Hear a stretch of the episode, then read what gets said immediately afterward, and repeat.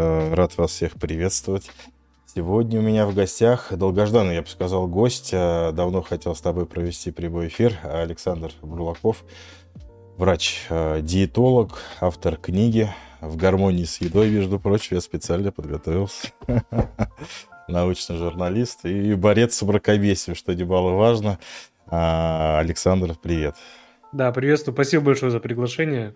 А, вот. Знаешь, я хочу первый вопрос задать. Я когда у меня была презентация книги, меня а, просто в ступор поставил вопрос. Очень грамотный вопрос был на самом деле. Значит, женщина спрашивает, моя подписчица, вот я хочу похудеть. В информации очень много разной информации, ну, источников и так далее. Одни говорят одно, другие говорят другое. А, вот как выбрать врача-диетолога, нутрициолога? И вообще, что это за врач? Расскажи, пожалуйста, чтобы люди совершали меньше ошибок, потому что сложно порой обывателю. Да, а, начну с того, наверное, что такой контрольный вопрос, который можно задать диетологу, нутрициологу, спросить, есть ли, какие у нас продукты вредные, какие полезные. А, если там нутрициолог или диетолог начнет перечислять какие-то списки, то с большей долей вероятности, наверное, это уже не тот человек, который может помочь с точки зрения именно какого-то научного, здравого, адекватного подхода. Вот, а, потому что наше питание, оно не концентрируется на каком-то одном, двух или трех продуктах. Это набор наших пищевых привычек, количество потребления пищи, а, пищевых групп, их соотношения и так далее. То есть сюда еще накладываются и факторы физической активности, сна, стресса и так далее. Вот, если мы говорим про а, диетолога и нутрициолога, то здесь есть принципиальная разница, потому что а, диетолог – это врач, который занимается как и организацией там, здорового рациона для людей, так и коррекцией питания при тех или иных хронических заболеваниях. То есть, например, рекомендация по питанию там, и ведение пациентов там, с целиакией, с хронической болезнью почек, э, там, коррекция белковой энергетической недостаточности, например, у детей и так далее – а нутрициолог же – это специалист, который опирается и занимается гигиеной питания. Он, а, у нас в Российской Федерации нету профессионального стандарта, который бы регламентировал работу нутрициолога. По сути, это как бы любой человек, который прошел те или иные сертификационные курсы там, в рамках а, дополнительного образования, по большому счету и все. А за рубежом несколько другая история, потому что во многих странах есть определенные стандарты, где-то нутрициолог – имеет медицинское образование, где-то не имеет, где-то работает в связке с врачом и так далее. У нас такая-то некая серая зона, вот. А, ну, допустим, я вот стараюсь немножко эту зону разбавить, в том числе там участвовал в обсуждении профессионального стандарта, чтобы как-то все-таки в рамки компетенции определили. Но пока продвижения глобальных каких-то в этом направлении, к сожалению, нет. Вот. Угу. А, но вот когда пациент, э, обычный рядовой, так скажем, под, даже не пациент, просто подписчик, вот хочет похудеть, как ему не нарваться? А на какие качества, помимо этого? Я имею в виду не в этом плане, я имею в виду, вот должно ли быть медицинское образование, вот э, чтобы человек помог похудеть, потому что мы вот все тогда смеялись над тем видеороликом из программы «Давай поженимся», где там э, мадам говорит, я сначала отучилась на кого-то там нутрициолога, а потом только на, на гастроэнтеролога. Я немножко это перепутала, мадам. Ну, а, на самом деле, не обязательно, чтобы человек имел высшее медицинское образование, а, потому что там снижение массы тела э, не стоит под собой какие-то достаточно очень сакральных методов. Это на самом деле снижение калорийности рациона а, и повышение физической активности.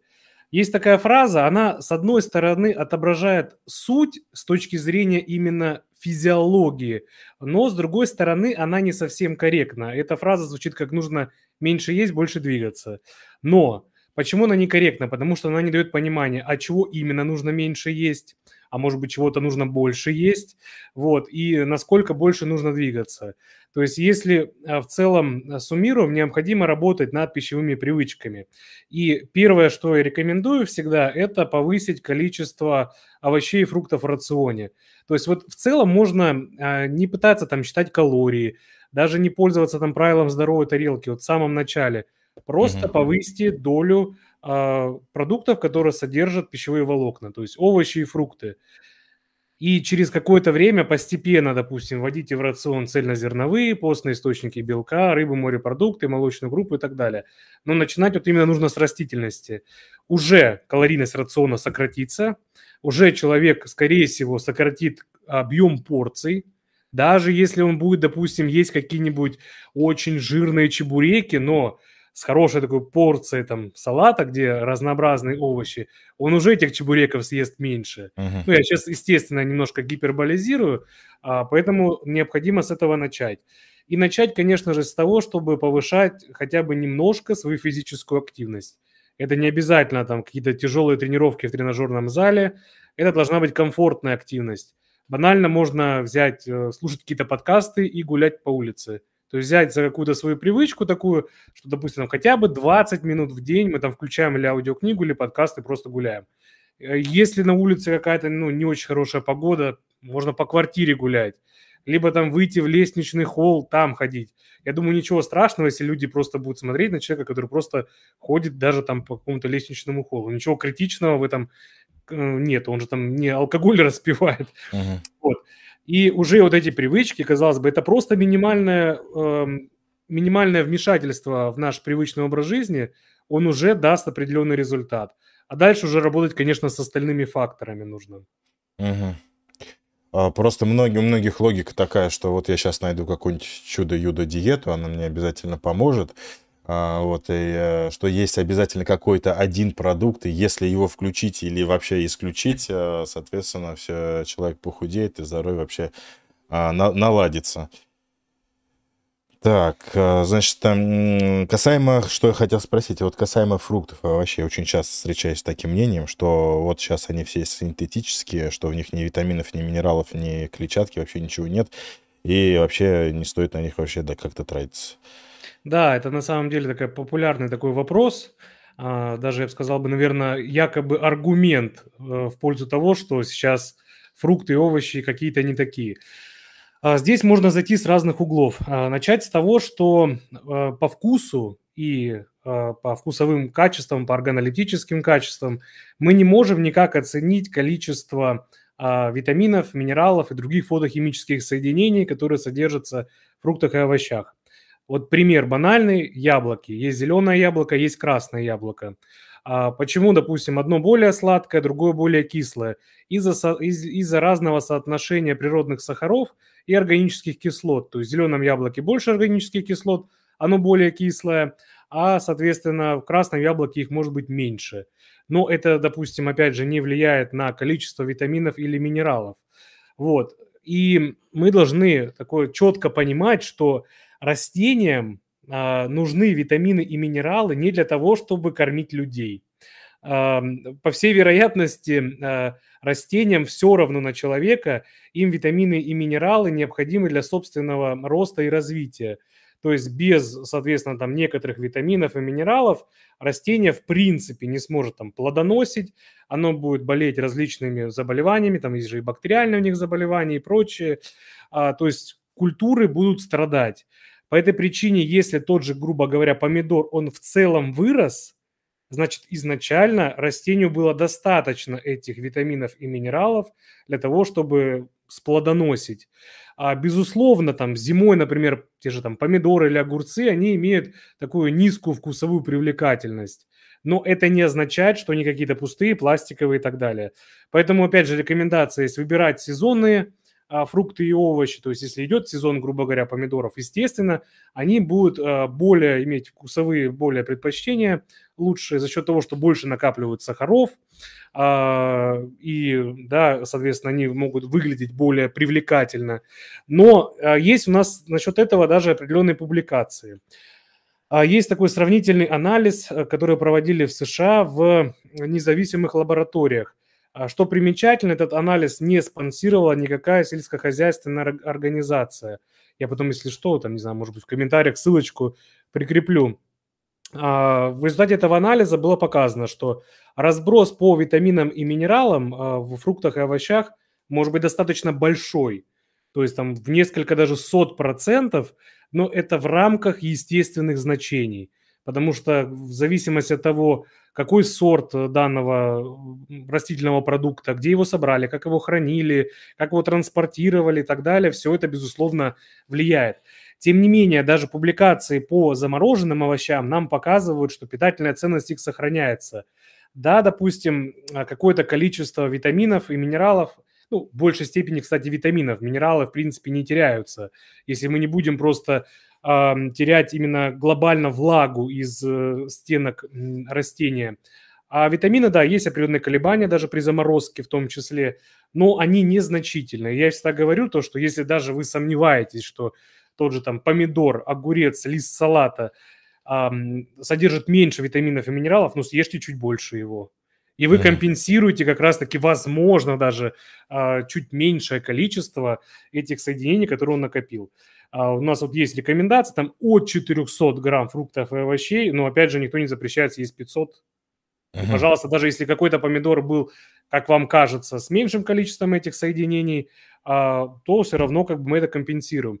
Но здесь что нужно не забывать, просто очень часто вот концентрируется только на витаминах и минералах.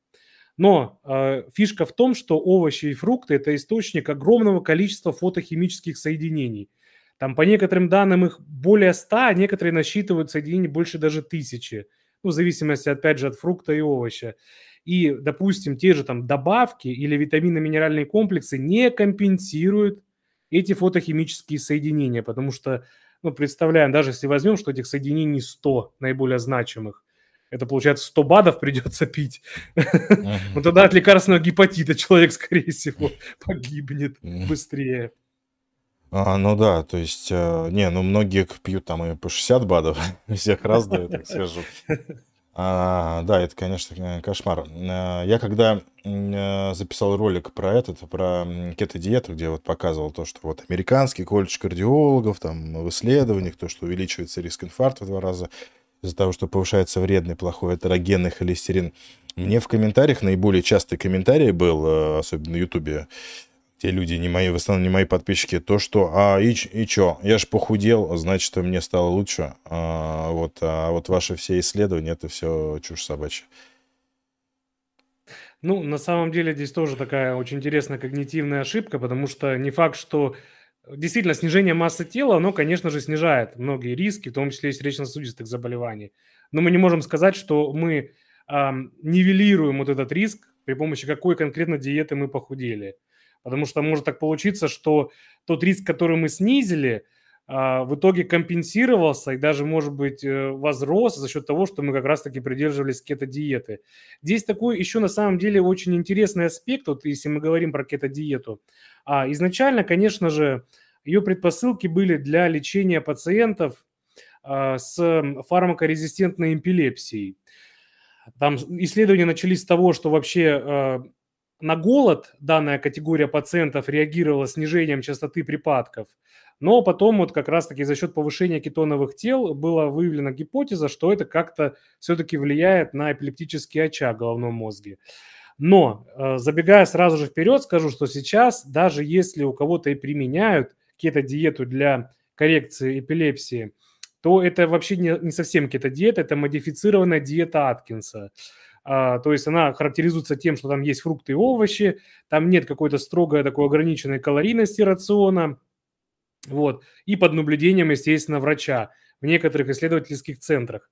И что примечательно, вот крупные э, систематические обзоры с метаанализом показывают, что э, кето-диета может снижать частоту эпилептических припадков именно у детей, а у взрослых по какой-то причине а такого не наблюдается. Это тоже под вопросом вообще, почему так это происходит. Но сами даже исследователи и а, исследовательские центры нам отмечают, что, опять же, это не говорит о том, что она безопасна, даже вот для тех, у кого снижает частоту припадков. Разговаривая, на самом деле, с неврологами, вот честно, кто ведет детей, я от них, вот э, из нашего сообщества, ни разу не слышал, чтобы они назначали какую-то диету. Потому что сейчас, ну, очень широкая группа противоэпилептических препаратов, и, как правило, все-таки на тот или иной препарат или на дозировку, в том числе и дети, реагируют. То есть достаточно такая редкая какая-то ситуация. А вот что мы можем э, спровоцировать у себя, и человек даже может это не заподозрить, это расстройство пищевого поведения. Да, как бы звучит несколько абсурдно, просто человек попридерживался какой-то диеты, и у него расстройство пищевого поведения. А дело в том, что в основе этих расстройств лежат такие тонкие нейробиологические изменения и психосоциальные. Мы, конечно, не можем 100% сказать, что человек, если посидел на диете, будет у него расстройство. Но повысить риск этого расстройства он, безусловно, может. И создается такая вот избыточная фиксация на еде, что предполагает тому, что у человека будет либо склонность к булимии, либо создается вот фиксация на том, что какой-то именно э, компонент еды плохой, например, углеводы, это будет больше предпосылки к анорексии, а эти заболевания несут достаточно серьезные риски и осложнения по здоровью. Многие об этом на самом деле не задумываются, а, но у пациентов с РПП очень сильно страдает качество жизни. И опять же, еще раз повторю, чтобы тут опять же не вырывали там сторонники кето-диеты, нельзя стопроцентно сказать, что будет РПП, но риск повышается, безусловно. Угу. А, ну, рассказали про кето-диету. На втором на месте, наверное, вот периодическое голодание, потому что я э, очень часто на это э, наталкиваюсь. Я особо не углублялся в этот вопрос, а, вот, но Э, некоторые эндокринологи, мной уважаемые, говорят, ну, если человек хочет, ему есть так легче, ради бога пусть, э, соответственно, использует. А вот с научной точки зрения... Ну вот, наверное, из всех вот этих вот э, модных сейчас диет, это вот как кето-диета, там карнивор э, и низкоуглеводные диеты, куда кето тоже, в принципе, относится и так далее. Наверное, наи, наименее, так скажем, какая-то такая страшная, это вот интервальное голодание. А в чем как бы суть? Есть окно кормления и окно голода. Окно кормления – это когда человек может применять пищу, а окно голода – когда человек не может э, принимать пищу. Как правило, наиболее популярная схема – это 8-16, то есть 8 часов человек может есть, 16 от слова совсем. А, тем более даже в долгосрочной перспективе таких преимуществ вдвойне нет. А, помимо этого, опять же, есть какие определенные ограничения. Эти ограничения связаны с тем, что, например, многим категориям пациентов может это не подойти. А те, у кого требуется прием лекарств э, совместно с едой, это не подойдет.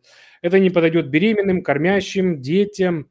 Это не подойдет людям с заболеванием желудочно-кишечного тракта, особенно, э, ну, например, у людей, у которых был удален там желчный пузырь, потому что им рекомендуется все равно чуть-чуть более частое питание ну и, в принципе, с заболеванием билиарной системы. И опять же, главная проблема кето-диеты, ой, кето-диеты, вот я бы меня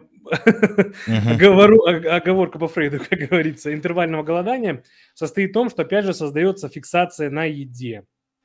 А, потому что нигде у нас нет, опять же, гарантии, что это не а, спровоцирует а, разобщение с, со своим пищевым поведением, потому что есть строгие какие-то окна, когда можно есть, когда нельзя есть и так далее. А плюс это не показывает преимуществ. А плюс такой момент, вот даже если мы возьмем, опять же, интервальное голодание, кето-диету, карнивор-диету, любую другую низкоуглеводную диету и посмотрим на исследования, мы увидим, что в этих исследованиях высокий уровень отсева участников. То есть в ходе исследования, когда это исследование проводится длительно, большое количество участников выпадает. Это нам, нам говорит о том, что люди не могут придерживаться этого на постоянной основе. А главная задача как бы не просто, чтобы человек похудел, потому что как похудеть на самом деле давно известно. А, и ничего такого сакрального, опять же, в этом нет. А как сохранить потерянную массу тела? Вот это большая проблема, потому что, скорее всего, человек не сможет все равно придерживаться на постоянной основе там, интервального того же голодания. То есть uh-huh. 2-3 года в исследованиях показано, но нигде даже нет исследований, где 5 лет. Угу. Соответственно, большая, большая вероятность, что человек опять же вернется в привычный рацион, а у нас есть такой эффект йо-йо, когда у человека возникает метаболическая адаптация, то есть организм адаптируется к более низкокалорийному питанию, а человек возвращается в обычный рацион, а плюс у него такая вот избыточная, опять же, фиксация на еде. В общем говоря, он обратно наедает вес. И может даже наедать больше, чем у него было до этой диеты. И тут, кстати, почему я некоторым говорю, что если есть задача там 2-3 килограмма скинуть, подумайте вообще, стоит ли этим заниматься. Потому что человек может скинуть 2-3 килограмма на какой-то такой диете, а набрать потом 10. Угу. И, как бы игра не стоит свеч. Может быть, просто увеличить физическую активность, например, ну чуть-чуть пересмотреть рацион. Угу. А, да, понятно. Так, ну, в кардиологии мы используем средиземноморскую, ну, э, стараемся, так скажем, использовать.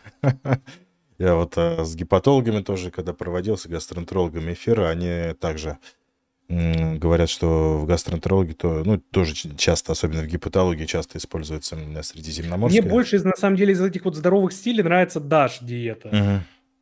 Потому что вот она как раз-таки еще говорит о том, что нужно сократить потребление соли, и угу. в ней нет вот этой рекомендации, которая некоторых вводит в заблуждение, э, как рекомендация средиземноморской диеты про бокал вина. Да. Потому некоторые... что отмечен бокал вина, и некоторые думают, что это вот главное спасение. Он у них так на вершине светится просто, остальное уже не видно. Не, ну соль-то понятно, дэш-диета, она в основном была вначале-то использована для гипертоников, э, с помощью которой могли снижать давление даже до 15 миллиметров тут столба, то есть достаточно большой, большой результат чисто на диете. А, вот. Э, спрашивают про фрукты. Вот э, пишутся, вот с овощами все понятно. А вот сколько можно фрукты есть? Они же сладкие, фруктоза, это же вредно и так далее. Если мы говорим про вот эту группу овощи и фрукты, то обычно я как говорю? А, преимущественно, конечно, в большей степени мы потребляем овощи и включаем фрукты. Опять же, нет у нас никаких данных, чтобы сказать, например, вот у нас есть, грубо говоря, 400 грамм, сколько конкретно грамм овощей, сколько фруктов. Потому что, опять же, рацион гибкий. Может быть такое, что сегодня, например, человек в принципе никакой фрукт не съел, а ел 400 грамм овощей. На следующий, допустим, день он съел пополам, на следующий день он съел чуть больше, опять же, фруктов, а чуть меньше овощей, а третий день наоборот. То есть поэтому просто придерживаться того, что преимущественно потребляем пищевые волокна мы из фруктов и овощей. О, из овощей. Фрукты чуть-чуть в меньшем количестве, чем э, овощи, потому что, да, действительно, они сладкие. Но что касаемо фруктозы, это такая -то уже большая страшилка, что фруктоза, вот она вызывает э, неалкогольную жировую болезнь печени, там, жировой гепатоз. Но примечательно тем, что исследования по фруктозе, которые были получены по поводу жирового гепатоза, они были получены на животной модели. То есть перекармливали крыс кристаллической фруктозой, не фруктами, а, в достаточно больших дозировках, и это привело как раз-таки неалкогольной жировой болезни печени у крыс. Поэтому, наверное, здесь какой мы вывод можем сделать, что фруктов бояться не стоит, а, кристаллическую фруктозу, наверное, в большом количестве есть не стоит, вот и что э, мы все-таки не лабораторные крысы, и у нас те эффекты несколько отличаются. Есть, конечно, да, обсервационные исследования, то есть наблюдательные, которые нам не говорят о прямой причинно-следственной связи, но показывают, что, например, э, люди, которые потребляют большое количество напитков, содержащие э, вот этот э, сироп с высоким содержанием фруктозы, он тоже повышает риск э, неалкогольной жировой болезни печени.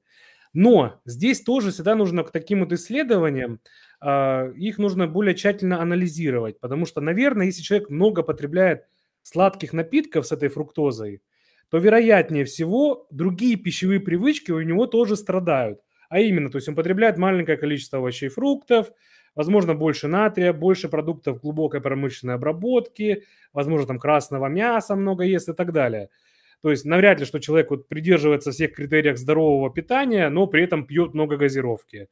Вот, потому что это, как правило, сопутствующие такие пищевые факторы. И сказать, что именно газировка тогда привела, а не другие факторы, мы тоже точно не можем.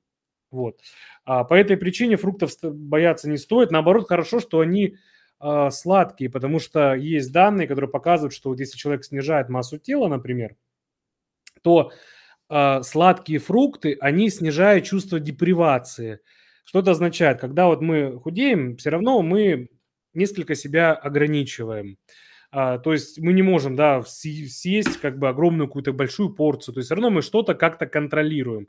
Конечно, не до фанатизма, но тем не менее. То есть чувство голода все равно будет повышаться пропорционально тому, сколько человек находится в программе снижения массы тела.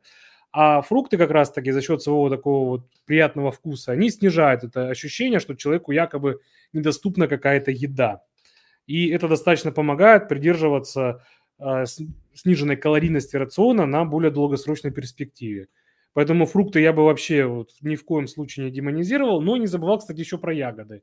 Потому что вот ягоды тоже а, прекрасные продукты. И вот помимо там средиземноморской даже диеты, есть так называемая Майн диета. Это на самом деле такая комбинация, сборная солянка бульдога с носорогом, можно так сказать, средиземноморской диеты и ДАШ. А именно это диета для а, остановки нейродегенеративной задержки. Ну, направлена на профилактику и на снижение количества заболеваний э, Альцгеймера, ну, форм, различных форм деменции. И пока хоть там небольшое количество исследований, там делают акцент также на ягодах. То есть высокое потребление uh-huh. ягод и, возможно, те фотохимические соединения, которые в них содержатся, могут, естественно, с другими факторами благотворно влиять также на здоровье мозга. Uh-huh. А, ну, ягоды там в основном что там, клетчатка, мне кажется, и вода там. Э, ну, что, да, да. Там и, же не, принципе, много, даже есть фруктоза. Не да, ну еще цена ну да, да, да. Еще из-за этого много не съешь. Я вот недавно заходил, цену на малину посмотрел и, и ушел ни с чем, как говорится. Вот.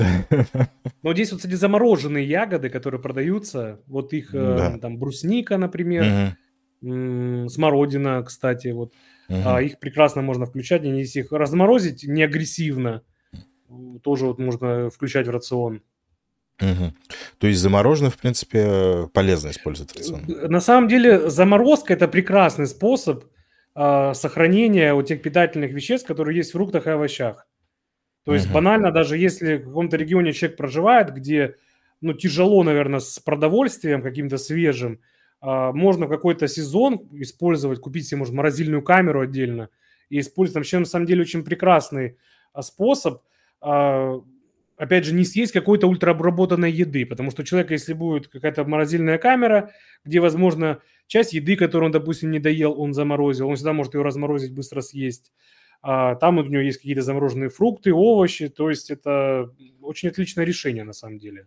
Угу. Тут как раз вот вопрос был, какие овощи лучше сырые кушать или а, там на пару, или вареные, обработанные? Вот на самом деле очень хороший вопрос, потому что, естественно, кулинарная обработка овощей может влиять на их питательную ценность. А, потому что некоторые витамины, они не очень, конечно, рады, когда их подвергают высоким температурам. Но здесь, как все, да, вот обычно в диетологии, не все так однозначно. То есть, например, биодоступность витамина Е может повышаться, а концентрация витамина С может снижаться.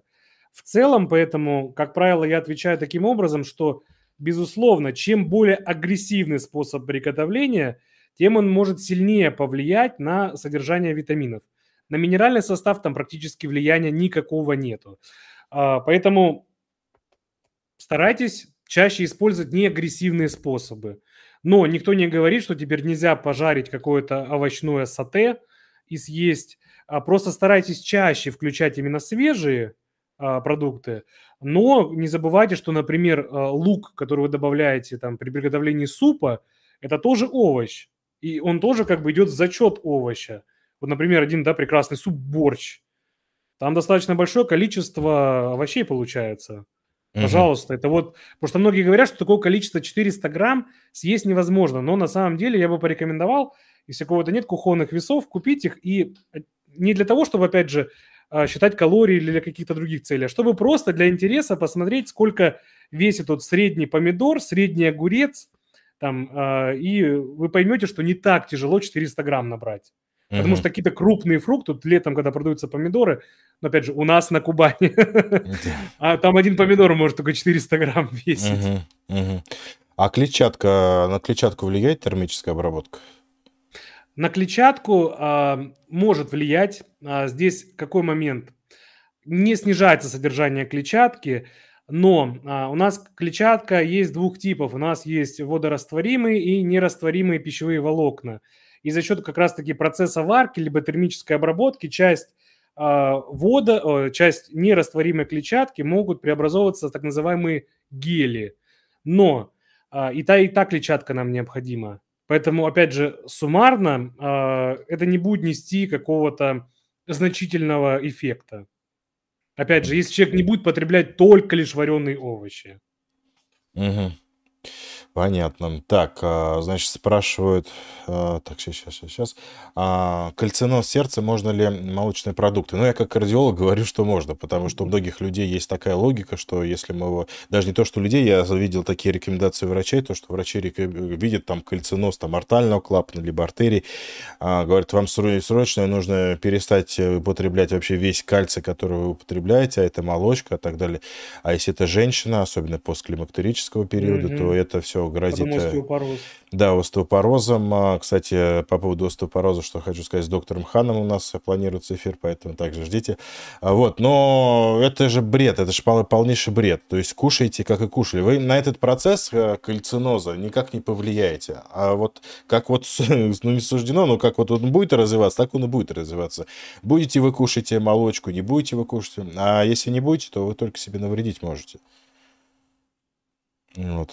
Да, тем более, как бы и молочные продукты, это не только, опять же, источник кальция.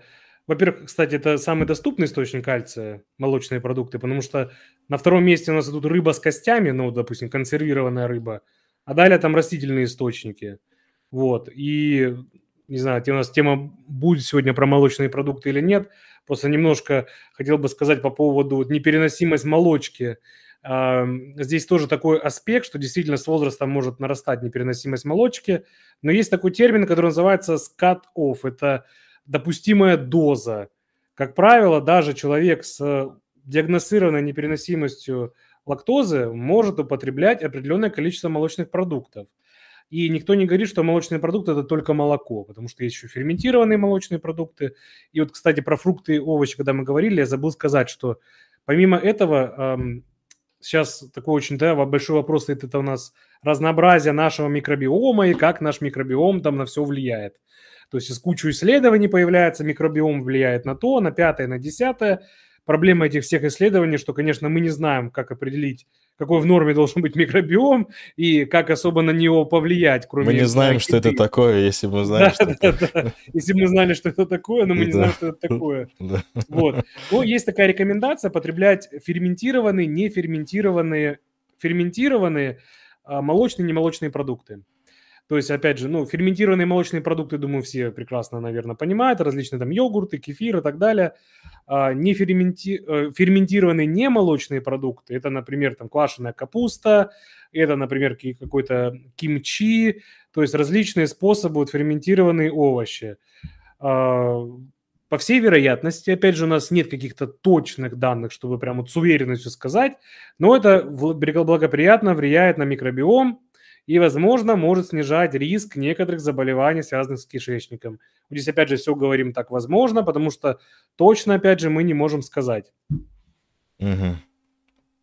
То есть молочка это не враг. Потому что я в интернете вот сколько Нет. вижу, я, конечно, не вступаю в эти споры, мне на своих, так скажем, спорах уже вся нервная система расшатана. Я так периодически погляжу, потому что очень сильно демонизируют, э, что вот ни в коем случае, у кого-то там жидкость задерживается, у кого-то лактаза недостаточность, пятое, десятое, у кого-то кальций якобы где-то там откладывается. Акне. Акне, да. А, вот, поэтому молочные продукты это, в принципе, хорошо. Вот, а, значит, у тебя недавно было два очень крутых поста про омегу-3. Я бы, конечно, хотел затронуть омегу-3, но для начала хотел бы, ну, тема связана по поводу рыбы, потому что очень много везде пишут, везде свинец, ртуть, а, все это нельзя. Вся рыба, которая сейчас на прилавках есть, это очень все вредно. А, ни в коем случае не покупайте рыбу, пейте вот омега-3 из какой-нибудь баночки. Да, на самом деле с рыбой ну, начнем, наверное, с того, что в рыбе есть рыба фермерская, есть рыба дикая, и вот в дикой э, есть омега-3, а фермерской якобы нет омега-3. Опять же, это не совсем так. А, начнем с того, что чтобы рыба накопила омегу-3, она потребляет фитопланктон в основном. И Зачем же омега-3 вообще нужна рыбе? Потому что многие не задаются вопросом, вот как не задаются вопросом, зачем витамины, минералы растениям и зачем омега-3 рыбе. Опять же, рыба не думает про человека, а, ну, маловероятно. Значит, э, эта омега-3 нужна зачем-то самой рыбе. И действительно, если мы посмотрим, да, какие-то публикации, связанные с аквакультурами, мы увидим, что а, полиненасыщенные жирные кислоты омега-3 повышают плавучесть, повышают выживаемость мальков, снижают э, частоту заболеваний там своими какими-то рыбными инфекциями, э, влияет на развитие мозга и нервной системы рыбы и так далее. Там много, на самом деле, пунктов, э, заканчивая тем, что там жир, который необходим рыбе для того, чтобы э, быть в холодных условиях, в которых много рыбы об, обитают. То есть мы уже понимаем, что омега-3 нужна самой рыбе. Соответственно, если э, фермерскую рыбу выращивают э, с помощью корма, где мало содержится полиненасыщенных жирных кислот омега-3, омега-6, э, в том числе, кстати, тоже, э, то эта вся рыба будет подвергаться вот этим всем рискам. Низкая выживаемость мальков, большая их гибель. Там даже есть на самом деле целые таблицы у ФАО при ООН, эм, конкретный там вид рыбы, недостаток там омеги и какие, возможно, будут риски, там какие-то инфекции плавников и так далее. Я просто не зоолог, поэтому не все могу запомнить вот эти э, узкие такие термины э, заболевания рыб. Но, в общем, рыба будет болеть. Э, это, на самом деле, наверное, не очень выгодно, я думаю, фермерским хозяйствам, которые выращивают рыбу, если мальки помрут, потому что мальки, кстати, часто приводятся из того же зарубежа, если у нас в РФ, а это, опять же, какие-то деньги и так далее. Вот. А, по этой причине корма все содержат омегу-3, поэтому в фермерской рыбе также омега есть. И даже на удивление некоторые публикации нам показывают, что иногда даже фермерской, возможно, ее будет больше. Почему? Потому что ее как бы четко кормят. То есть, грубо говоря, в природе рыба там плавает, там, ну, я утрированно скажу, сегодня поела, завтра не поела, а как бы фермерскую четко кормят. Ну, иногда показывают, что в дикой чуть-чуть больше. Но опять же, это такие колебания на самом деле незначительные, поэтому а, не будешь же ты у рыбы спрашивать на прилавке, а ты дикая или не дикая. Если нападешь, значит дикая. Вот. Поэтому э, покупаем ту, которая в целом нравится. Дикая, не дикая, без разницы.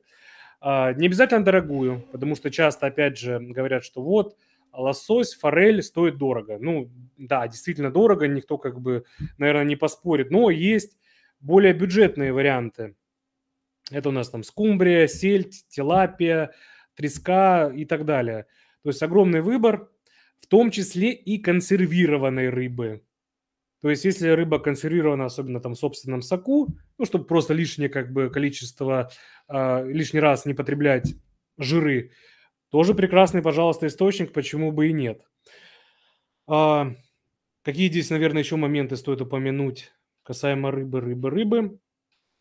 А, все эти корма, кстати, которыми кормится рыба, они легко гуглятся. То есть можно, на самом деле, любому человеку поискать, можно вбить там корм для форели, грубо говоря, оптом, и посмотреть содержание. Я для интереса просто тоже так делал. И смотрел везде, естественно, есть э, жиры.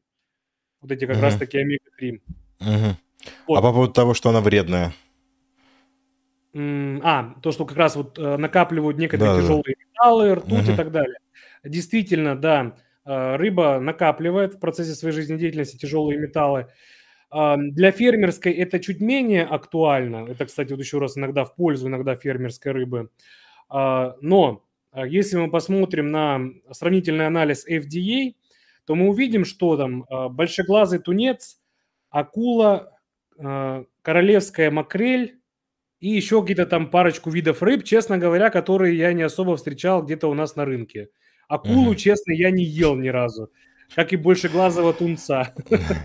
Вот. Это вот те как раз-таки э, небезопасные виды рыб.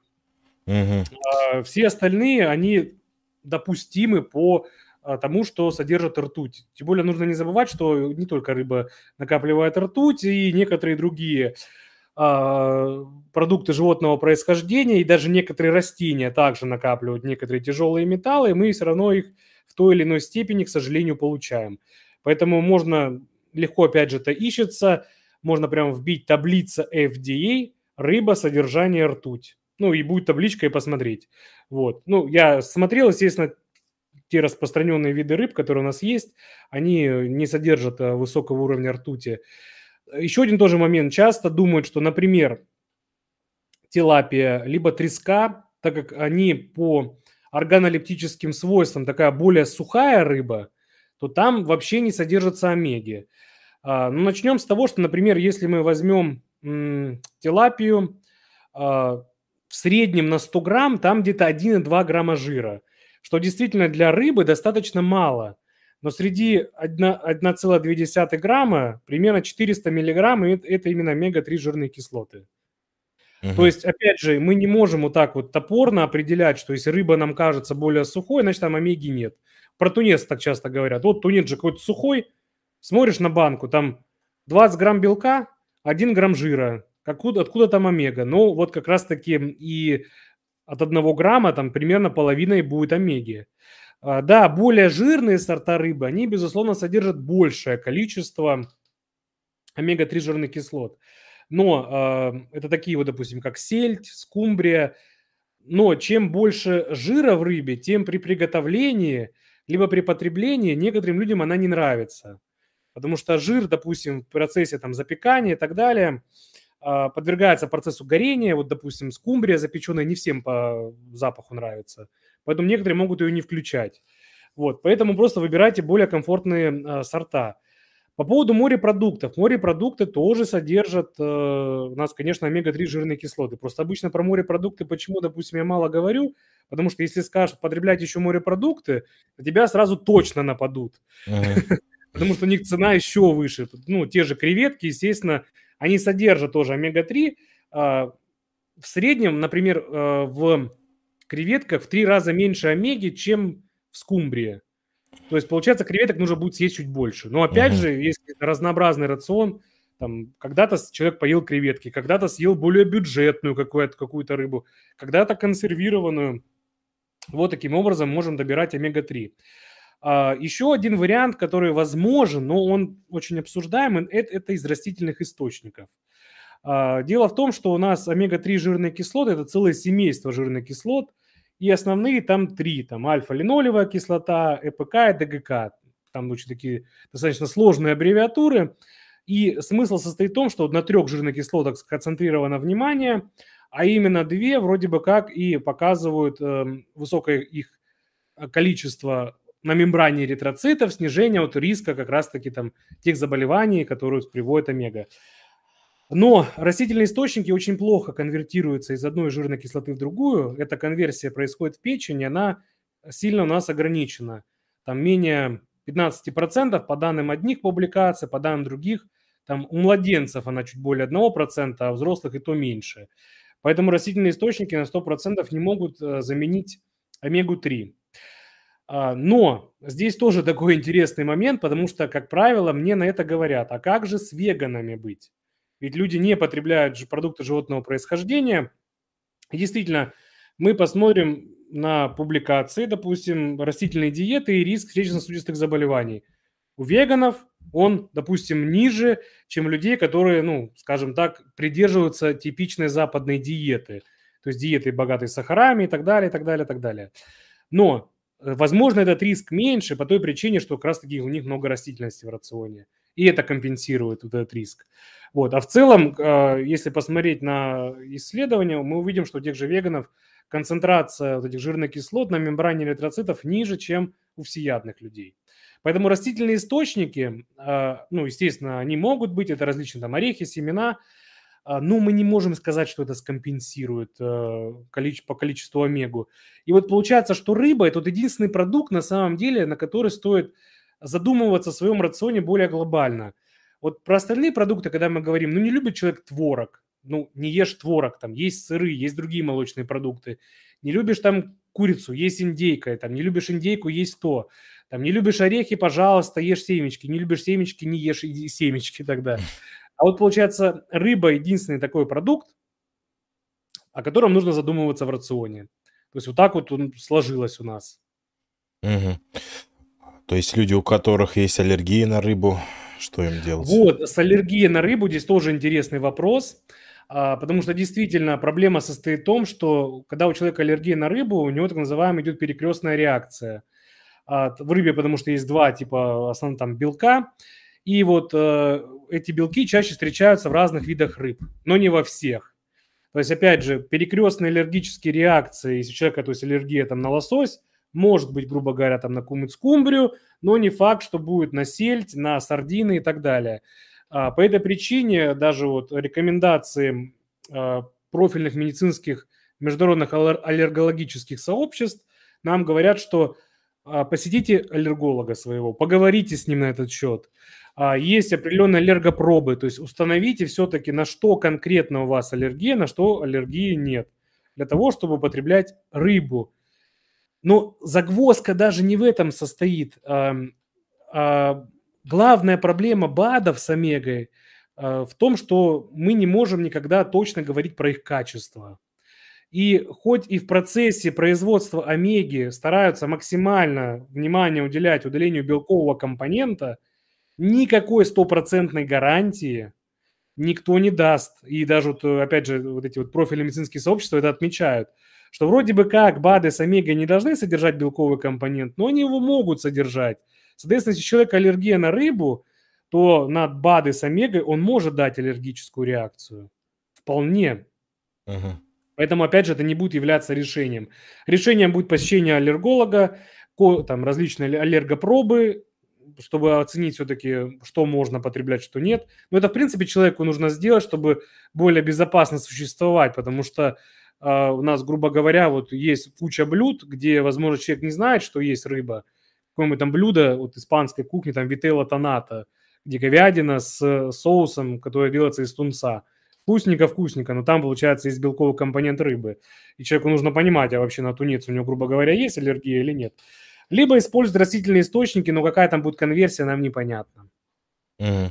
То есть сколько нужно съедать? Э, немного же получается рыбы, чтобы вот закрыть... Э, да, там на самом деле такие рекомендации. Две порции в неделю, одна порция от 140 грамм. Угу. На самом деле, вот опять же, вот этот вот э, частый такой вопрос, что рыба дорогая, если посмотреть вот на эти порции, сколько в пересчете на эту порцию, это не такие глобальные на самом деле будут суммы. Учитывая, что, опять же, человек у нас приходит иногда в магазин, покупает, грубо говоря, а, пиво и заказывает роллы и тратит гораздо больше денег. Вот, рыбы. Вот это еще интересный момент. Очень часто человек говорит, я не люблю рыбу. Задаю вопрос, а ты ролл Филадельфия ешь? Ем. Я говорю, так, там же есть рыба. А. Ну так я с пивом, да? Ну да, да, да. Пивом хорошо. А, вот, а, да, что-то я хотел спросить. Поэтому, да, здесь вот работайте ага. с пищевыми приоритетами. Здесь Опять же, кто не любит запах рыбы, попробуйте разные способы ее приготовления. Угу. А, кто не любит вкус, есть способы ее маскировать. То есть можно сделать какую-нибудь пасту и замаскировать вкус рыбы соусом. То есть много на самом деле вариантов, и а, нужно стараться как бы развивать культуру домашнего приготовления пищи, потому что таким образом мы можем как, как раз-таки и а, контролировать количество там добавленной сои, добавленных сахаров, каких-то добавленных жиров, специи. А, мы можем разные делать кулинарный experience, вовлекать в это детей. Вот, э, потому что часто говорят, дети не любят рыбу. Это да, а, но если все-таки стараться над этим работать, я понимаю, что это звучит очень, наверное, так просто, но на самом деле, если вообще этого не делать, мы никакой результат не получим. Если угу. стараться, чтобы тот же там ребенок вовлекался в процесс, например, покупки рыбы. А, не так, что на тебе смартфон, вот тебе какой-то маркетплейс, закажи рыбу. То есть можно а, прийти на какой-нибудь, допустим, рынок, либо магазин, а, сказать, какие, допустим, положить какую то рыбу из этих двух хочешь, ту или эту, пускай он ее выберет, а, дать как-то, возможно, что-то там нарезать, пускай даже он что-то там, кусочек рыбы ему положите, пускай даже он своим там пластиковым ножиком будет пытаться а, резать, а, помнет ее, но ничего страшного в этом нет. Он будет вовлекаться в этот процесс приготовления, дайте ему, допустим, ее там, отсыпьте заранее там соль, специи, пускай он ее посолит, поперчит и так далее – ему это будет интересно, и он с большим интересом, скорее всего, это потом попробует. Угу. Опять же, это не быстрый процесс, но можно приучить детей, в том числе есть рыбу. Угу. А вот про речную рыбу спрашивают. Э, там какие полезные качества имеются? А, в, реч... Э, омега-3 содержится в том числе и речной рыбе, а, но содержание в речной рыбе гораздо-гораздо меньше. Но угу. опять же, почему бы и не стоит включать в рацион? Вообще вот полная рекомендация звучит так – Потребляйте от двух порций рыбы в неделю, а, и чтобы одна порция обязательно была а, какая-нибудь морская рыба. Угу. То есть получается, что речную мы тоже можем включать. Просто опять там чуть меньшее количество эм, омега-3 жирных кислот, но они там тоже есть, потому что на плавучесть они тоже влияют. Единственное, что просто с речной проблема, там больше костей, как правило, как угу. речную просто еще больше не любят люди, э, чем морскую. Но, пожалуйста, опять же, если вам нравится, включайте в рацион, да замечательно будет. Угу. Ну, я как кардиолог в основном в вопросах омега-3 сталкиваюсь не в вопросах питания, там, рыбы и так далее, а вот как раз в вопросах холестерина, статинов, атеросклероза и так далее. Я вот как YouTube не включу, вот э, все прославленные наши блогеры, а я вот ролик взять про холестерин, вот, э, вот рандомно, про холестерин взять ролик, я вот отвечаю, 99% там будет говорить про омега-3. Вот о том, что зачем вы пьете эти статины, они же такие вредные. Вот пейте, пейте омега-3, у вас снизится холестерин, а, и все будет замечательно. А, вот, хотя вот в кардиологии мы используем омега-3 только с одной целью, это снижать триглицериды, и то там в дозе от 2 до 4 грамм. А, и то вот эти препараты, Амакор, который а, является официальным, так скажем, а, препаратом омега-3. Я просто застал то время, когда вот я только начинал после ординатуры, это год 2013-2012, вот, омега-3 амакор пихали вообще во все патологии сердца. Сердечная недостаточность, аритмия, гипертония, атеросклероз и так далее. Но вот прошло время, и сейчас только одно, одна рекомендация, это повышенные триглицериды, можем омега-3 там от 2 до 4 грамм.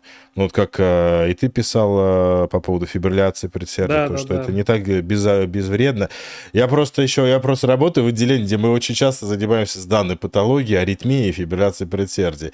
А многие так вот думают, что это всякая фигня, но на самом деле это достаточно серьезная патология, которая может привести к сердечной недостаточности и к ишемическому инсульту. Поэтому надо быть осторожным. А с другой стороны, вот все эти блогеры, которые говорят, пейте омега-3 вместо статинов, зачем омега-3? Ну, возьмите изитимип. А, он послабее, чем статины, но это будет достаточно эффективнее, чем пить омега-3. Поэтому, конечно, вот а, я вот больше с этой стороны сталкиваюсь о том, что омега-3 капсулы всем пить, там, по 1000 грамм и, и, и, и так далее. Я здесь, кстати, вот забыл один аспект упомянуть, потому что очень часто тоже спрашивают, вот в БАДе, например, омега-3, и в рыбе омега-3, то есть и там, и там жир. То есть почему, допустим, вот вы рыбу рекомендуете, а омегу не рекомендуете? Ну, мы про БАДы, да, уже отчасти сказали, что контроль качества и так далее, но там есть на самом деле еще некоторые отличия. Потому что омега-3 присутствует в рыбе в двух формах. Это фосфолипиды, это триглицериды. И высказывается предположение, оно пока что доказано только на животной модели, что фосфолипиды имеют большую биодоступность, и как раз-таки фосфолипиды, э, они, по всей вероятности, их метаболизм как-то отличается от триглицеридов омега-3. Опять же, почему я так говорю? Потому что это такое еще низкосерое поле, ученым еще предстоит точно выяснить. Но точно, что уже известно, что получить стабильные э, фосфолипиды для транспортировки и хранения очень достаточно сложно, они быстро окисляются – вот поэтому, по этой причине, когда человек покупает добавку с омегой-3, а, там могут быть уже окисленные фосфолипиды. Uh-huh. То есть странно, да, у нас часто вот многие там а, блогеры говорят там про окислительный стресс, uh-huh. про вот эти свободные радикалы, но при этом почему-то рекомендуют омегу-3, которая может быть окисленной, как раз-таки повышать этот окислительный стресс. Как раз вот. вопрос. Помимо... Ага. За, да, да, да. Задали, верно ли, что из омега-6 растительные масла быстро окисляются, вызывают провоспалительный эффект? Нет, там немножко другая история. Сейчас, да, я вот этот момент закончу быстренько угу. и а, расскажу. Соответственно, а, рыба также содержит не только триглицериды и фосфолипиды, но и другие питательные компоненты. И, опять же, высказывается предположение, что вот это общее влияние этих питательных компонентов как раз-таки оказывает благоприятное для сердечно-сосудистой системы в том числе. По поводу вот омега-6, э, здесь дело не в окислении. А, существует такая теория, это вот, кстати, следующая там серия постов, которую я хотел как раз написать, про так называемый индекс омега-3, омега-6. А, речь идет о том, что у нас есть модели питания, которые могут повышать и оказывать провоспалительный эффект, повышать системное воспаление, и которые могут снижать системное воспаление. Здесь сразу стоило бы отметить некоторые нюансы. Про воспалительная диета – это, по сути, вот та типичная западная диета, про которую мы сегодня отчасти говорили. Богатая сахарами, ультраобработанной пищей, бедная по пищевым волокнам и так далее. Вот она повышает эм, да, системное воспаление. А, допустим, средиземноморская, там, даш диета, майен диета и растительные диеты, они будут снижать этот риск. И высказывается предположение, что дело помимо того, что вот разные модели питания, еще из-за соотношения омега-3 и омега-6. А, и некоторые предполагают, что есть какой-то индекс. И говорят, mm-hmm. что должен быть там омега-3 в таком соотношении к омега-6, в таком. Но на данный момент у нас нет никаких твердых доказательств, что существует какой-то конкретный индекс. Да, у нас есть такая теория о том, что это соотношение может влиять и оказывать провоспалительный эффект или противовоспалительный. Но какое конкретно должно быть соотношение, таких данных нет. И э, большинство научных публикаций вот по этой теме, они сводятся к тому, что важно именно даже не соотношение, а повышение именно э, метаболитов в крови, именно вот циркулирующих жирных кислот омега-3 это в большей степени будет оказывать какое-то влияние, чем какое-либо соотношение. И здесь опять же мы возвращаемся к э, веганам, вегетарианцам, то есть людям, придерживающимся растительной диеты. А, безусловно, в их рационе присутствует достаточно большое количество источников омега-6. И мы не видим, что у них повышается риск а, каких-то, они повышают риск хронических неинфекционных заболеваний. Наоборот, эти риски снижаются. Это еще раз нам говорит о том, что, наверное, все-таки лучше концентрировать внимание на рационе в целом, там, на потреблении пищевых волокон и так далее, чем на каком-то индексе, который, mm точные цифры которого до сих пор не установлены. Угу. А, вопрос по поводу жирности молочки. А, правда ли говорят, что чем жирнее, тем лучше кальций усваивается? Вот по, по обезжиренным спрашивают. Э, вредно, полезно? А, тут на самом деле с чем это связано? Почему пошла такая теория, что там э, в обезжиренных молочных продуктах кальция нет или он там не усваивается, а, а в жирных он есть и усваивается? У нас есть водорастворимые витамины, есть жирорастворимые витамины. Одним из жирорастворимых витаминов является витамин D. И, безусловно, в том числе а, молоко-молочные продукты являются источником пищевой формы витамина D. И витамин D действительно а, влияет на усвоение кальция, но влияет его активная форма, которая у нас образуется в почках. Для того, чтобы она образовалась, у нас в целом э, наш статус потребления витамина D должен быть достаточным, а не обязательно какое-то определенное количество витамина D должно быть в данном продукте. А, соответственно, мы можем сказать, что жирность молочного продукта на усвоение кальция не влияет. И здесь стоит выбирать, опять же, по своим предпочтениям. А, тут нужно понимать, да, что молочные продукты тоже в том числе являются источником насыщенных жиров. Хотя из-за теории молочной глобулы а, высказывается предположение, что оно менее там негативно влияет, э, те насыщенные жиры, чем насыщенные жиры, например, там из красного мяса. Но это, опять же, это какие-то теории. А речь о том, что, да, менее жирное молоко может по вкусу быть менее привлекательным. Более жирное, более привлекательным. Поэтому, ну, выбирайте то, которое вам больше нравится, я, наверное, так бы сказал.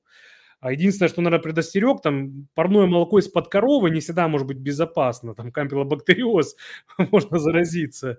Вот, э, поэтому думаю, что там какое-нибудь фермерское из-под коровы прям парное, что оно вот самое то, э, наверное, наверное, не стоит. То есть здесь лучше перестраховаться, потому что пищевую гигиену тоже следует соблюдать. То же самое и с творогом. А, разная жирность творога, поэтому выбирайте более вам комфортный. Здесь просто такой парадокс есть. Человек, допустим, покупает какой-нибудь обезжиренный творог и кладет туда, не знаю, там, грубо говоря, 10 ложек сметаны. И хочется спросить, ну, вы могли же купить просто более жирный творог. Ну, я хотел именно обезжиренный, там же жира меньше, но я положил сметану. Вот, то есть везде нужно соблюдать такое вот рациональное мышление. И здравый смысл. Так, значит, что у нас по вопросам? Значит, по жирности ответили. Вот спрашивают по поводу антибиотиков. Когда рыбу выращивают, добавляют ли ей антибиотики? Здесь нужно, опять же, э, возвратиться к тому, что антибиотики могут использовать и в животноводстве, и в аквакультурах, безусловно. И, эм, естественно, фермеры, и точнее даже, как сказать, сельхоз, в том числе институты и прочее, изучают вопрос безопасности антибиотиков, и из крупные фермерские хозяйства, они, естественно, проверяются на допустимое количество антибиотиков, которое может содержаться в, в рыбе либо в мясе. Поэтому в общем и целом я бы сказал так, что, наверное, это такая проблема, а, больше в разрезе антибиотикорезистентности животных, которая может возникнуть, чем безопасности человека, потому что за счет того, что действительно в каких-то мелких фермерских хозяйствах антибиотики не всегда могут использоваться по назначению, это не говорит, что теперь люди там от этого помрут, а это говорит о том, что они могут создать вот этот очаг антибиотикорезистентности, и дальше нам будет сложно выращивать вот этих вот животных, либо вот эту рыбу. Это больше вот туда проблема на самом деле, чем для человека. Вот. Наверное, ага. вот так более будет. А, вот про орехи а, спрашивают. Утром ем орехи, хеш, кешью, миндаль, грецкие, семечки тыквы, в среднем по 7-8 штук и горсточку семян с целью сбросить вес. Хотелось бы услышать мнение по поводу орехов. Ну, у нас нет продуктов жиронабирающих, либо жиросжигающих. То есть какой-то конкретный продукт на данный процесс не повлияет. То есть орехи и семечки – это ну, прекрасный источник – на самом деле растительных жиров, и это могут быть продукты в этом рационе, вообще в рационе человека, а, но я бы не делал из них какой-то культ, скажем так, и не акцентировал бы главное внимание на орехи и особенно там времени их употребления. То есть, если вам нравится, если вы вписываетесь там свою энергетическую емкость, калорийность рациона, пожалуйста, но как бы не злоупотребляйте орехами в том числе. Uh-huh. Что орехи достаточно энергоплотный продукт, то есть, что значит энергоплотный? А, в небольшом объеме он содержит большое количество калорий, и можно легко переесть. Это не делает его плохим продуктом, об этом просто нужно помнить. Угу. А, еще вопрос хороший. На каком масле лучше жарить? Вот, это тоже, да, на самом деле интересный вопрос. Я всегда даю простое решение. Жарим мы на рафинированном масле, а в готовую еду добавляем нерафинированное. А теперь чуть небольшое пояснение, с чем это связано. У разных масел есть так называемая точка дымления, когда масло начинает, по сути, окисляться и гореть под действием высокой температуры. И за счет того, что в нерафинированных маслах больше различных примесей, там частицы какого растительного белка и так далее, у них точка дымления гораздо меньше, ну, ниже.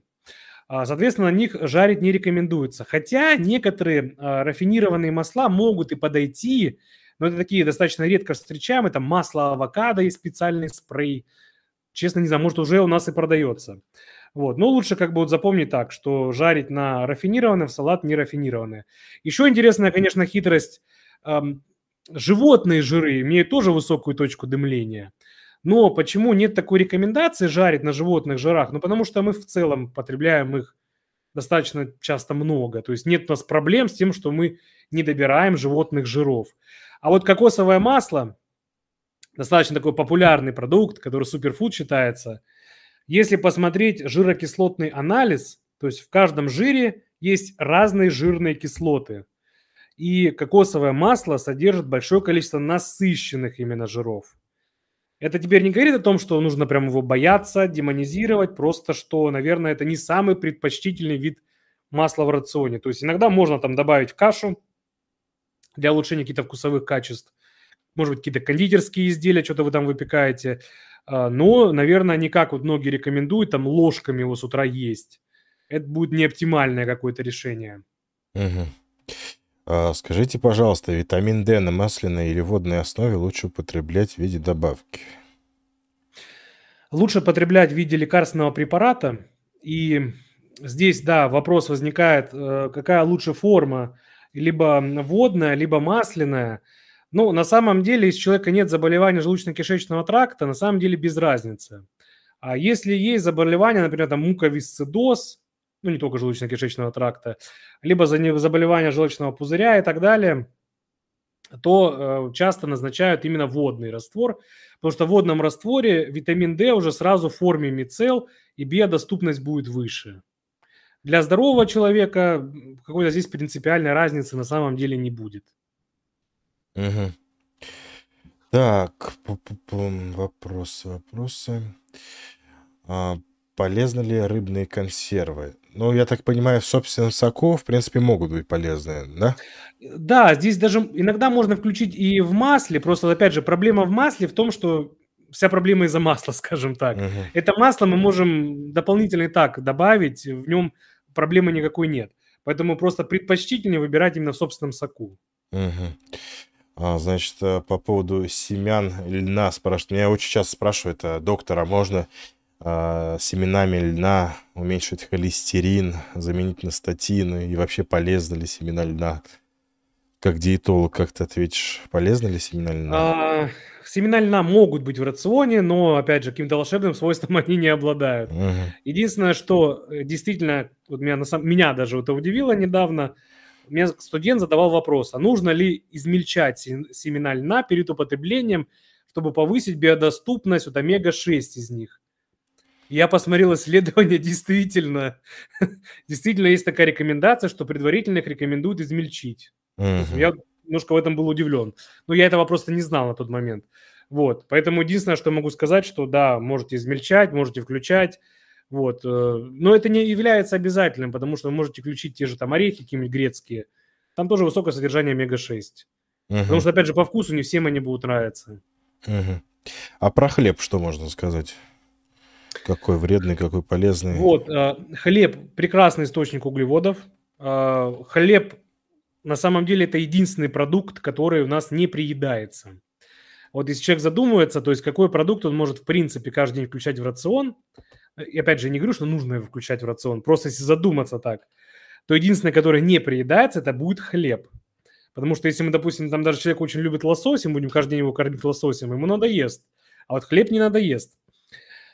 А, при этом всем, безусловно, так у нас есть такое собирать, собирательная рекомендация по источникам углеводов, которая звучит следующим образом, что половина круп в нашем рационе и источником углеводов вот из круп должны быть из цельных злаков. Амарант, булгур, гречиха, просо, рожь, киноа, коричневый дикий рис и так далее. То есть, в принципе, это любая крупа, которая содержит вот эту оболочку. Многие думают про перловку. Перловка, кстати, относится к обработанной крупе. А хотя она долго варится. Хотя есть и цельнозерновая перловка, но она редко встречается. Вот. Угу. То есть это не означает, что там белый рис э, и продукты из обработанной муки нельзя включать в рацион. Они могут быть, просто в меньшем количестве, чем цельнозерновые. Соответственно, то же самое перекладывается на хлеб. То есть белый хлеб можно, ничего страшного в этом нет. Но чаще нужно предпочтение отдавать именно цельнозерновому хлебу, хлебу из э, обдирной, обойной муки и муки какого-то не первого сорта. Вот. Мгм. Но никто не запрещает иногда включить в рацион и просто белый хлеб. Вот. По поводу дрожжей в белом хлебе, а, у нас нет дрожжей, которые переживают такие температуры при запекании, потому что есть такая теория о термостабильных дрожжах. А, Они не используются в кулинарии, эти дрожжи. Это больше дрожжи, которые, да, изучают там сейчас в плане там выделения каких-то а, токсичных веществ, а, там микробиологи и так далее. Ну, в общем говоря, они на закваску хлеба ничего из закваска хлеба не делают. Поэтому дрожжей бояться не стоит. Потому что я тоже недавно видел такой пост.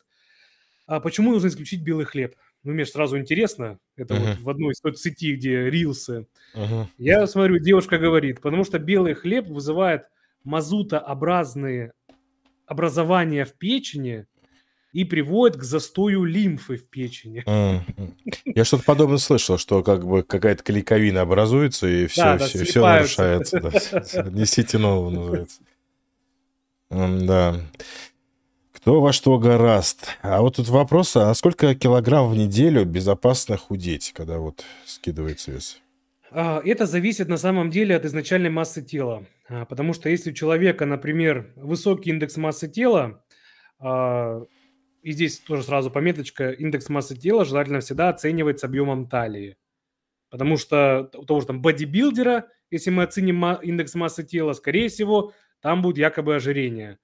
А, вот, поэтому нужно оценивать и визуально, и еще при помощи объема талии и так далее.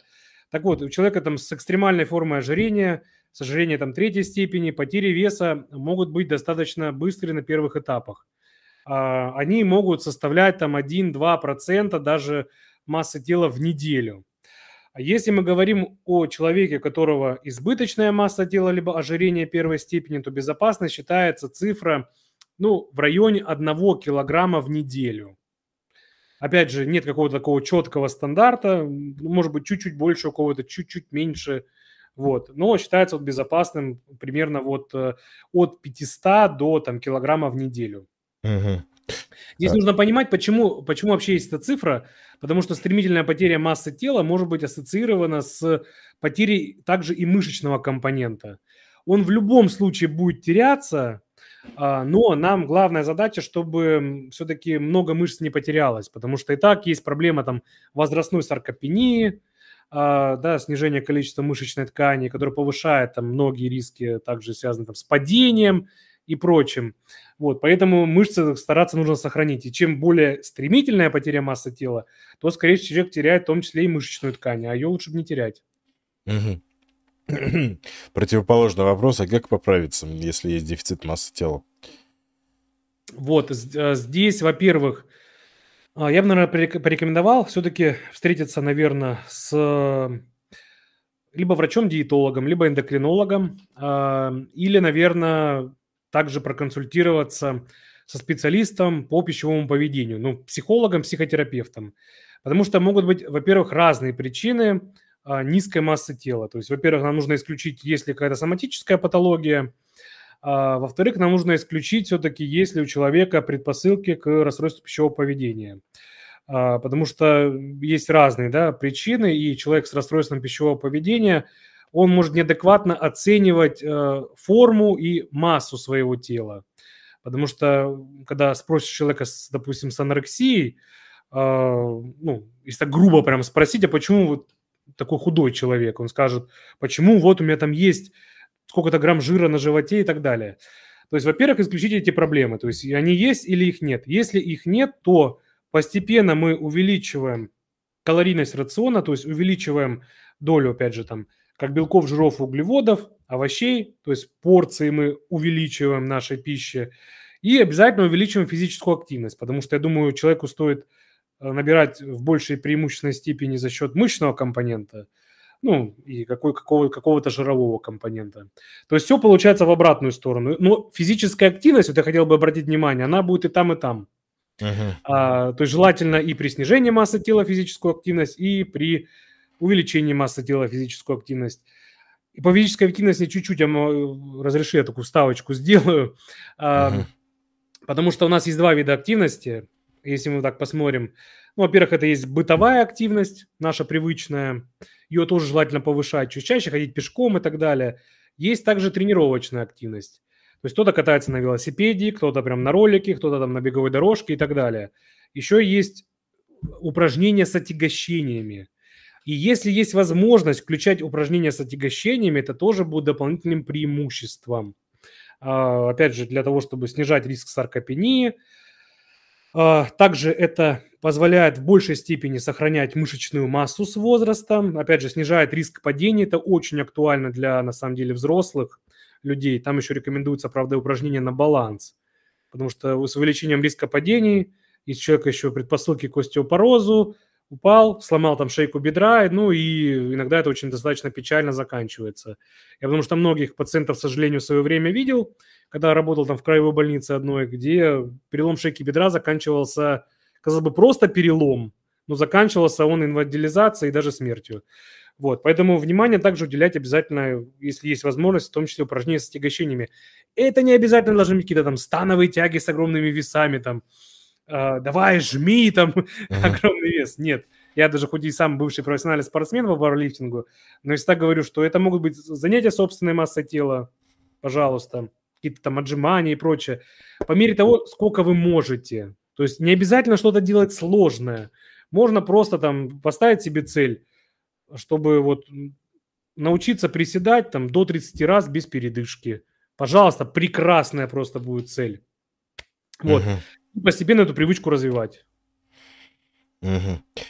Так, так, так, так. Вопрос, вопрос по поводу... Ну, тут больше, наверное, мне вопрос. А при густой крови что нельзя кушать категорично?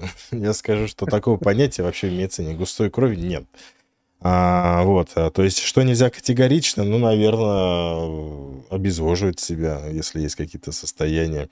А, вот, поэтому это также навязанное людям а, в том числе из федеральных каналов, из СМИ, из интернета, что у всех густая кровь, срочно нужно всем там а, определенные препараты, БАДы и, и так далее.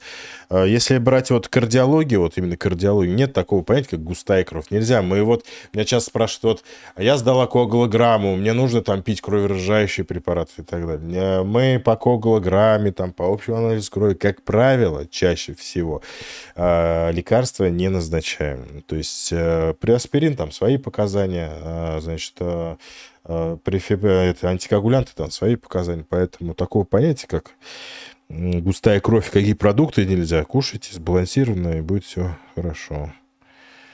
А, вот. Так, про фрукты мы говорили. А, так. Тут был вопрос, а может ли там чай и кофе нарушать всасывание каких-то там микроэлементов, минералов, витаминов? Да, может, потому что а, кофеин действительно влияет на абсорбцию, ну, например, железа. Но здесь очень важный момент, что э, это имеет смысл, когда мы принимаем лекарственную форму железа. Заморачиваться с продуктами питания нет смысла, потому что если посмотреть, вот построить таблицу, где мы поставим такие линии, там, витамин, минерал, и кто кого там снижает абсорбцию, повышает усвоение, снижает усвоение, там вот такие линии будут, можно с ума сойти, вообще ничего не есть. Вот. Поэтому, да, при приеме там, препаратов железа есть такая рекомендация, там, потому что еще молочные продукты, антоциды могут быть, а, и продукты, содержащие там некоторые пищевые волокна. Вот. А, ну, это, опять же, во-первых, это есть в аннотации, и, ну, наверное, человек, который назначил те же препараты железа, лечащий врач, он об этом скажет. К еде это отношение ну, не имеет. Ну как, то есть это, естественно, будет влиять, но так как там все на друг дружку влияет, это не имеет глобального значения для нашего рациона. Угу. Тут спрашивают, а как может быть гликемический индекс больше, чем 100? А это вот на самом деле а, мой а, этот ответ есть в моей книжке. Кстати, кстати, вот, вот, кстати, книга. У меня просто зеркальная, но называется «Гармония с едой». Э, ссылочки будут в описании, поэтому переходите. Там просто а. сразу так немножко такую затравочку сделал, потому что гликемический индекс, отправную точку могут брать в виде белого хлеба, могут в виде глюкозы. Из-за этого гликемический индекс действительно может быть больше 100. Угу. И про сало спрашивают, полезно ли все-таки сало или нет. Ну, любят люди сало кушать. Ну, смотрите, если а, в контролируемом небольшом количестве борщик, чесночочек, лучочек, угу. сало, почему бы и нет? Но опять же, просто контролируемо это нужно потреблять. А, сало не обладает какими-то принципиально а, полезными свойствами, при этом оно достаточно калорийное. То есть поэтому всегда в голове можно держать, что этот продукт может быть в моем рационе, но много есть, и переедать им мне не нужно. Угу. Так, понятно. Так, Александр, спасибо большое, что пришел. А, я получил спасибо, очень да. много информации, полезнейшей информации. А, мои подписчики наверняка тоже. Кто-то потом пересмотрит в записи, поэтому обязательно подписывайтесь на соцсети. Александра. А, вот, а, значит, книжку обязательно приобретайте, очень полезная э, книга. А, вот, поэтому я желаю тебе крепкого здоровья, всего самого наилучшего. Спасибо, спасибо большое. Тоже желаю здоровья и также желаю здоровья всем, кто нас сегодня смотрел, и их родственникам. Угу, угу. Спасибо большое за приглашение. Все, всем пока. Пока-пока.